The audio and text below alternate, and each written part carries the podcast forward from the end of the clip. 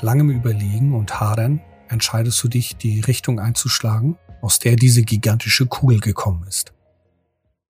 Die Gründe für deine Entscheidung ist dir nicht völlig klar. Vielleicht liegt es an der tiefen Furcht vor denjenigen, welche diese Kugeln steuern. Den Talmudur. Dir wird bewusst, dass sie nicht nur über dich und deine anderen geherrscht haben, sondern dass sie auch gnadenlos sind. Moment. Deine anderen? Familie? Nein. Die Erinnerung an deine Mutter ist schon da, auch wenn nur vage. Erinnerung an Vater und Geschwister sind verblasst, doch fühlen die sich nicht an wie die anderen. Eben war doch noch die Erinnerung da, unbewusst. Du kneifst die Augen zusammen und versuchst dich an sie zu erinnern. Die anderen. Du siehst verschwommene Gestalten. Aus der Ferne erklingt das Lachen einiger Personen. Wenn du dich doch nur mehr konzentrieren könntest. Die Erinnerung ist so greifbar nah. Nein, warte. Es kommt Klarheit. Das Lachen erklingt nicht aus der Ferne, weil es so weit in Vergessenheit geraten ist, sondern weil es wirklich aus der Ferne kam. Du erinnerst dich, es war eine unterhaltsame Runde. Nach der Schicht haben sich deine Kollegen und du oft getroffen, weit entfernt von eurer Arbeitsstelle und euren Wohnflächen und weit entfernt von den Wächtern.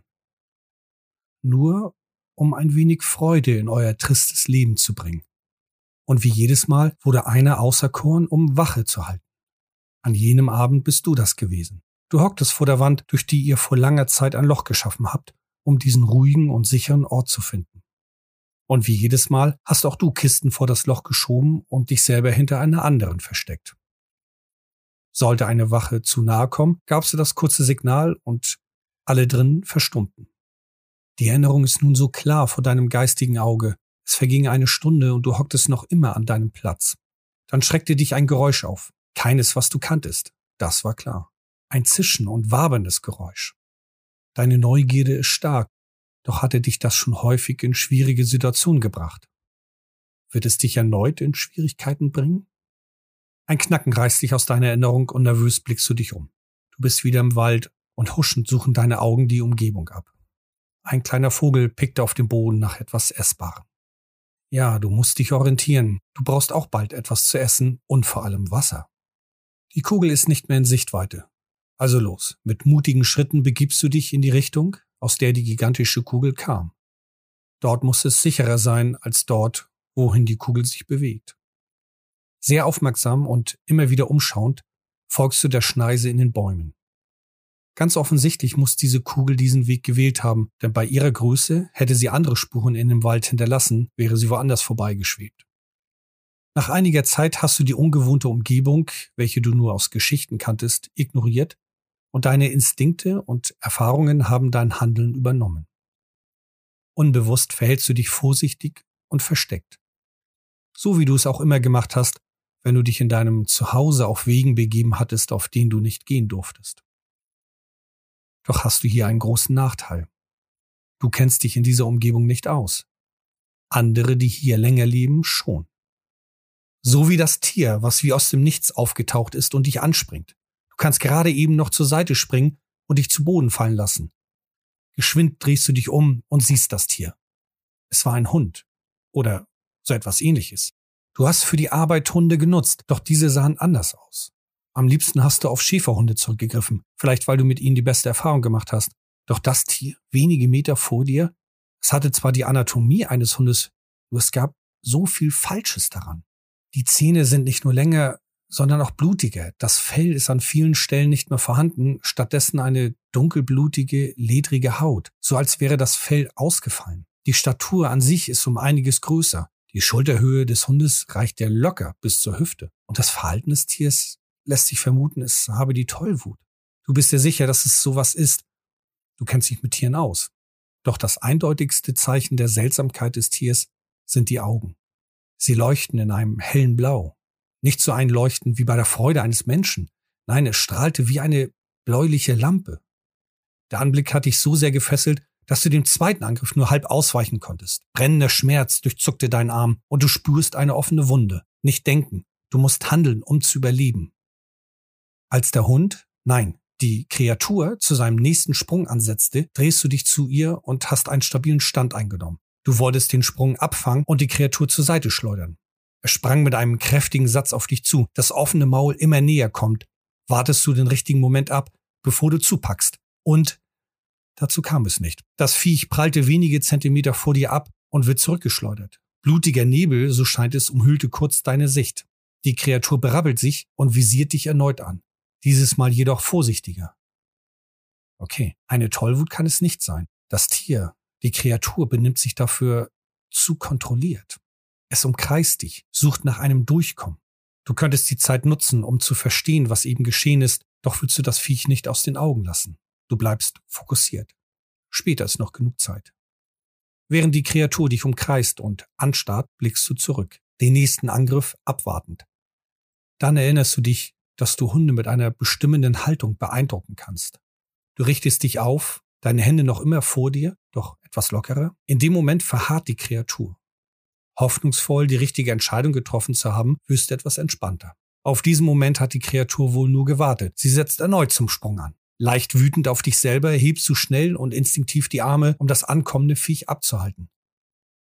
Dann geschah etwas ähnliches und doch anderes als bei einem Sprung zuvor. Erneut tauchte für einen Wimpernschlag eine Art blutiger Nebel auf. Nein, eher ein rotes Aufblitzen. Dieses Mal etwas länger und konzentriert sich zwischen deinen Händen.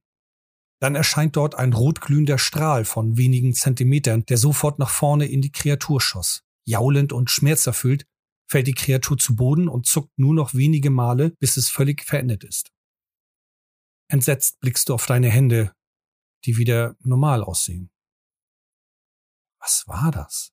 Dann fiel dein Blick auf die Kreatur, die du nun genauer anschauen konntest. Ja, es gibt Ähnlichkeiten zur Anatomie von Hunden oder Wölfen.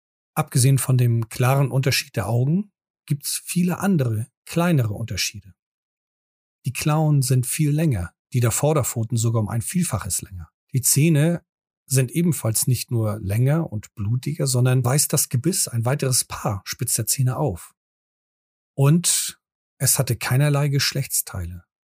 Du kannst nicht bestimmen, ob es ein Weibchen oder Männchen war. Verwirrt taumelst du einige Schritte zurück. Bist du nur gelandet?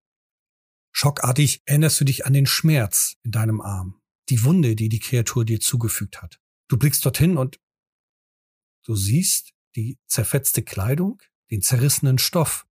Nur verspürst du weder Schmerz noch irgendeinen Riss oder eine Wunde. Deine Haut unter dem Stoff ist unversehrt. Du streichst vorsichtig darüber. Ist das wahr? Du hast doch. Es fühlte sich so echt an. Du musst hier weg. Du brauchst Erklärungen und Informationen. Die wirst du hier nicht finden. Schnell, bevor, ja, bevor die Wächter kommen. Während du zügig weitergehst, fragst du dich, ob es hier auch die Wächter gibt? Gefühlt bist du bestimmt zwei Stunden mittlerweile unterwegs. Was für ein großer Wald, denkst du dir. Die Landschaft hat sich nicht groß geändert.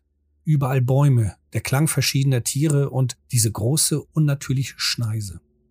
Und endlich ändert sich etwas.